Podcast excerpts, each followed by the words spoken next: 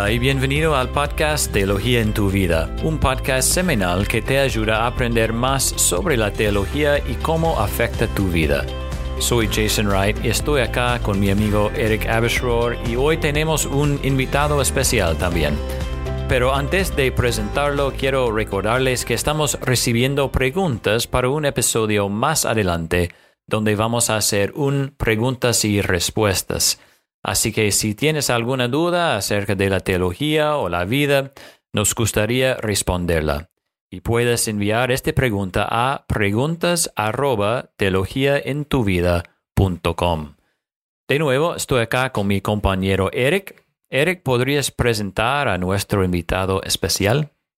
Hola Jason y gracias. Sí, hoy tenemos a Manuel Carbonell como nuestro invitado especial. De hecho, él es uno de nuestros pastores acá en Córdoba, Argentina, en la iglesia Crecer, y sobre todo, él es nuestro hermano amado en la fe y compañero. Él está casado con Shirley y tienen cuatro hijos. Aparte de ser pastor, él es un médico y también enseña griego y hebreo, hebreo online. Manuel, bienvenido. Ay, gracias por estar acá con nosotros. tenemos varias preguntas y para vos hoy, entonces voy a empezar con, con la primera. Estudiaste teología en un seminario y podrías compartir con nosotros cómo fue tu experiencia y siempre quisiste aprender teología. Bueno, buenas tardes o buen día para los que nos escuchan. Sí, eh, bueno, muchas gracias por este momento. Eh, sí, la verdad que siempre quise estudiar teología. Sinceramente, cuando yo, bueno, tengo 41 años, cuando empecé a, cuando me gradué y tuve la oportunidad, eh, tenía muchos deseos de estudiar, pero no había muchos lugares aquí en Argentina. Entonces, eh, es como que fue algo postergado. Y recién a los 30 años tuve la oportunidad de estudiar en Westminster, en San Diego. y bueno, pues ver que fue una muy linda muy linda experiencia y eh, bueno, fue un poco desafiante porque en realidad yo no sabía inglés en aquel momento, entonces eh, un proceso de tener que aprender la lengua para poder ir, viajar y, y, ser aceptado, ¿no? Pero la verdad que fue una experiencia muy linda eh, de poder estudiar y bueno. Bueno, um, sos sos pastor de una iglesia también, um, un pensamiento común es que los pastores y líderes en las iglesias deberían saber teología, y es cierto, pero ¿por qué los miembros de una iglesia deberían saber teología también? ¿Qué piensas? Eh, es una buena pregunta. Yo creo que todos los miembros, o sea, todas las personas saben teología o tienen una teología, digamos, el tema es que algunos tienen una mala teología. Por ejemplo, eh, creo que uno de los problemas que tenemos, por ejemplo, hoy, quizás muchas iglesias, eh, bueno, es si Dios es bueno, ¿por qué pasa esto de la pandemia? Si Dios es bueno, ¿por qué pierdo mi trabajo? ¿No? Entonces, creo que ahí viene la importancia de tener una buena teología, ¿no? Entender que Dios es bueno pero vivimos en un mundo caído y Dios a, veces utiliza situaciones malas con un buen fin. Bien, creo que es muy importante tener una buena teología y sobre todo en este momento donde para la mayoría de las personas la experiencia más común es una experiencia de sufrimiento, bien, es importantísimo entender qué es lo que la Biblia dice acerca del sufrimiento. Sí, y hablaste de, de tener una teología buena.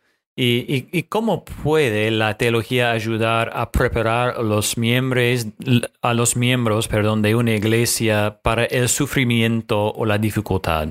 Eh, tal vez hayas visto cómo tener una teología bíblica sólida ha ayudado a, tu iglesia, en este caso nuestra iglesia, durante esta pandemia actual. Bien, vamos a hablar un poco del, del mundo evangélico más, más amplio, digamos hay mucha gente que cree que, que depende de, tu conducta o depende de tu, no sé, por ejemplo, de cuánto mes o eh, depende de diferentes cosas, digamos, que Dios te va a bendecir, que las cosas te van a ir bien. ¿no? Y cuando, cuando se enfrentan en situaciones como esta, es como que, bueno, eh, Dios no cumplió la parte de su trato, ¿no? Y en ese sentido creo que ahí radica la importancia de entender lo que la Biblia dice y tener una teología correcta porque, porque está expuesta, digamos, eh, porque el, problema de, muchas de muchas otras teologías, creo, es que nunca pasan la prueba de, de la vida real, ¿bien? Cuando la vida, cuando, cuando vienen pruebas, vienen situaciones adversas, la fe no permanece porque es una fe en una mentira, ¿no? la idea de que Dios va a, va a solucionar todos tus problemas, ¿no? Y creo que en ese sentido, puntualmente, la, la confianza en la providencia y soberanía de Dios en estas situaciones es clave, ¿no? Saber que Dios está en control de todas las cosas y aún, digamos, eh, en medio de las dificultades, Él puede tener un buen propósito o puede redimir esta situación. Siempre me acuerdo de la situación de, de José, ¿no? Un hombre que vivió dificultades tremendas, ¿no? Fue vendido por sus hermanos, trabajó como esclavo, eh, estuvo preso en una cárcel, eh, luego fue olvidado, porque recuerden que el, hombre del cual él le interpretó el sueño, luego lo olvidó y dice la palabra que lo olvidó por dos años, lo olvidó. ¿no? Imagínense, a nosotros tres meses de cuarentena nos parece mucho tiempo, imagínense dos años más, digamos, que vos interpretaste el sueño y, el, y el hombre se olvida, ¿no? Y bueno, y situaciones como esa Dios utiliza para poder eh, llevar a cabo sus planes, ¿bien? Lo que sí es que muchas veces, como José mismo pasó, es que esas cosas se reconocen al final de la vida, ¿no? Es como cuando pasó mucho tiempo, uno dice, sí, mira, e, este era el plan de Dios, ¿bien? Por eso es importante tener un entendimiento bíblico de la vida en general, Qué bueno, muchas gracias, muy, muy útil um, para nosotros. Bueno, aparte de ser pastor, también enseñas los idiomas, idiomas de griego y hebreo online, ¿sí? Sí.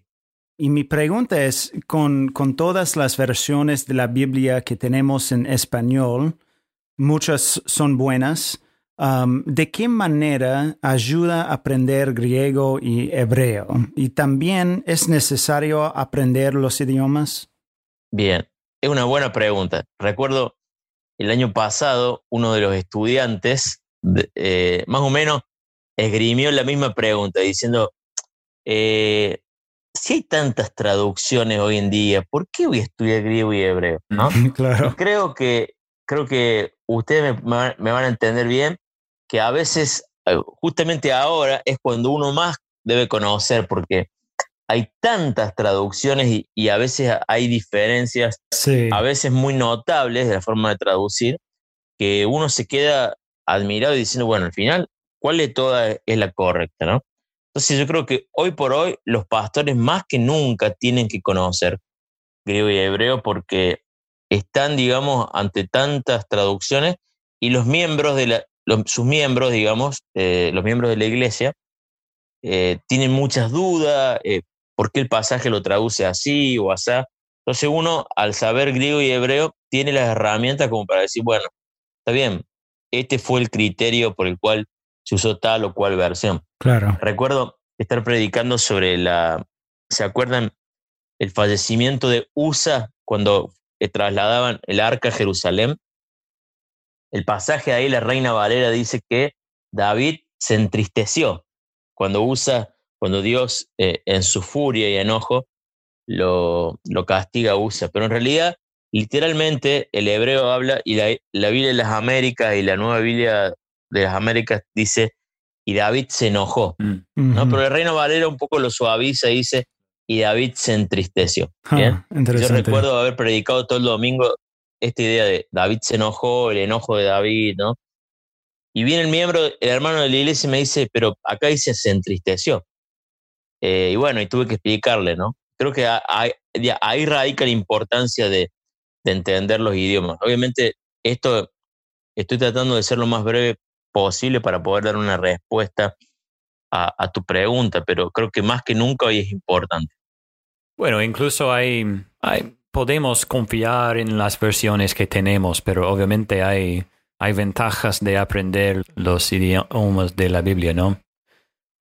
Bueno, hermano, además de ser esposo, padre, pastor, maestro de griego y hebreo, necesitas algo más para hacer, ¿no? Pero tú también eres médico.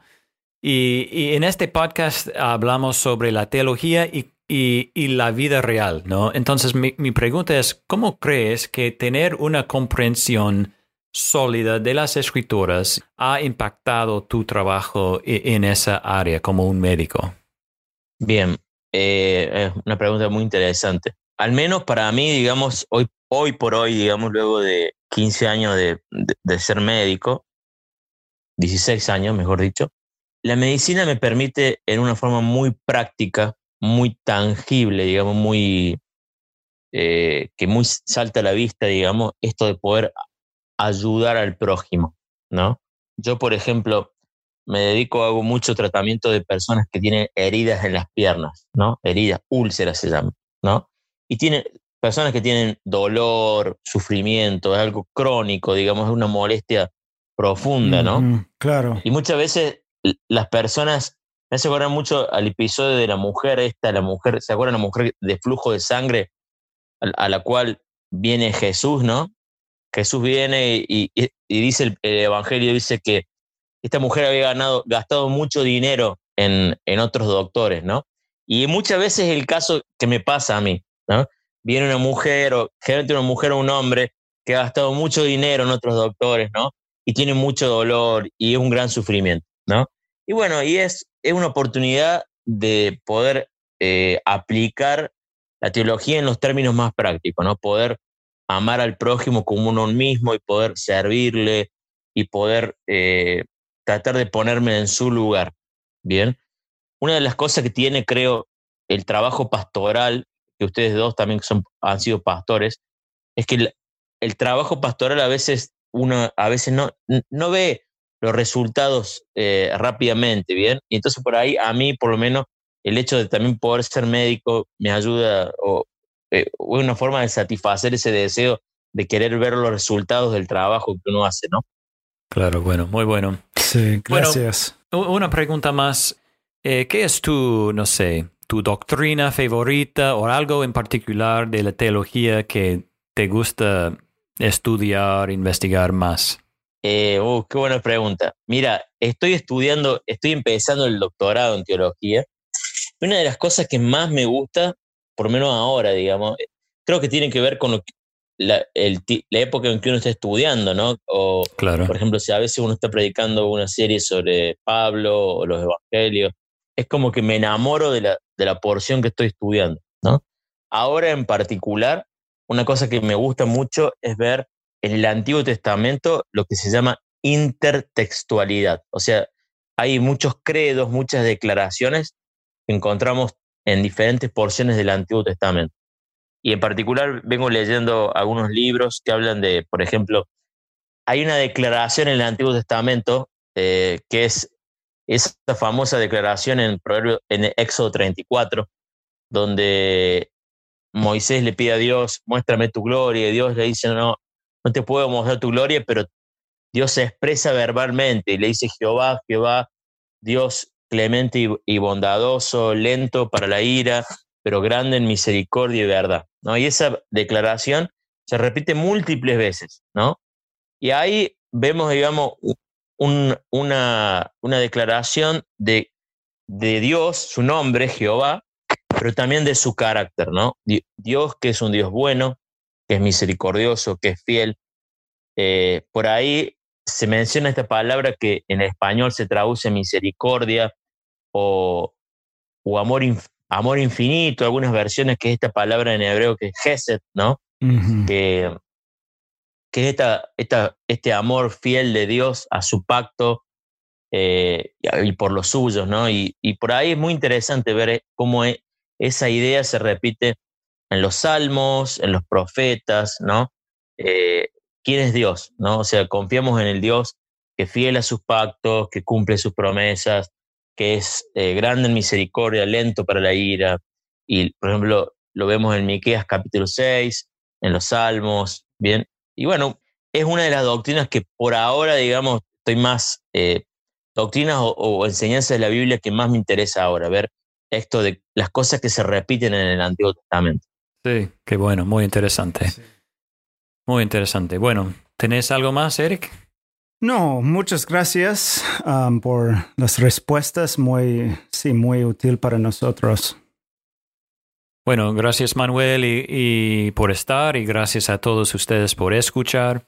Y si te animas a aprender griego o hebreo, puedes visitar el sitio web de Manuel en idiomasbíblicos.com. Gracias de nuevo, hermano. No, por favor, un placer. Bueno, hasta el próximo episodio. Que Dios los bendiga.